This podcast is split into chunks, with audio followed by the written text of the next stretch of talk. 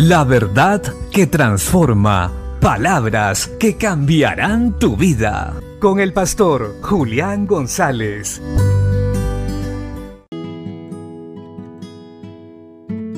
La Biblia dice en el segundo libro de los Reyes, capítulo 5, versos 9 al 11. Y vino Naamán con sus caballos y con su carro, y se paró a las puertas de la casa de Eliseo. Entonces Eliseo le envió un mensajero diciendo, Ve y lávate siete veces en el Jordán, y tu carne se restaurará, y serás limpio.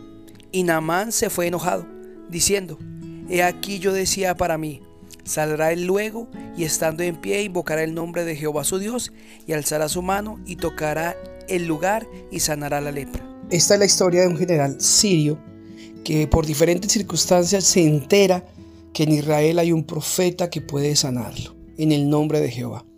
Llega donde el profeta y pensaba de una manera muy humana que por la importancia que él tenía, el profeta iba a salir y iba a hacer toda una ceremonia para sanarlo. Pero cuando se da cuenta que no es así, sino que simplemente no salió el profeta y lo manda a hacer algo que poco le gustaba hacer y es someterse a otro, pues se molesta. Y esto a veces también pasa con nosotros en la actualidad. Queremos que Dios obre a nuestra manera en aquello que necesitamos y no permitimos que Él haga su voluntad. Y por eso muchas veces no ocurren milagros en nuestra vida. No seamos como Naamán en un principio, pues al final Él termina cediendo y yendo, como dijo el profeta, a lavarse en el río Jordán. Y esta obediencia produjo sanidad. Este hombre dice la Biblia que su piel se volvió como la de un bebé. Dios también quiere hacer milagros a favor nuestro.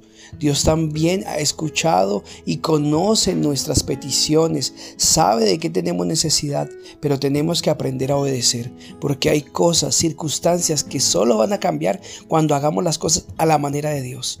Deja de tratar de hacer las cosas a tu manera, imponer tu voluntad sobre la de Dios, porque así no son las cosas. Cuando Dios obra, él obra como quiere y en esa obediencia mostramos la fe y mostramos la confianza que tenemos en Él. Hoy Dios hará maravillas a tu favor.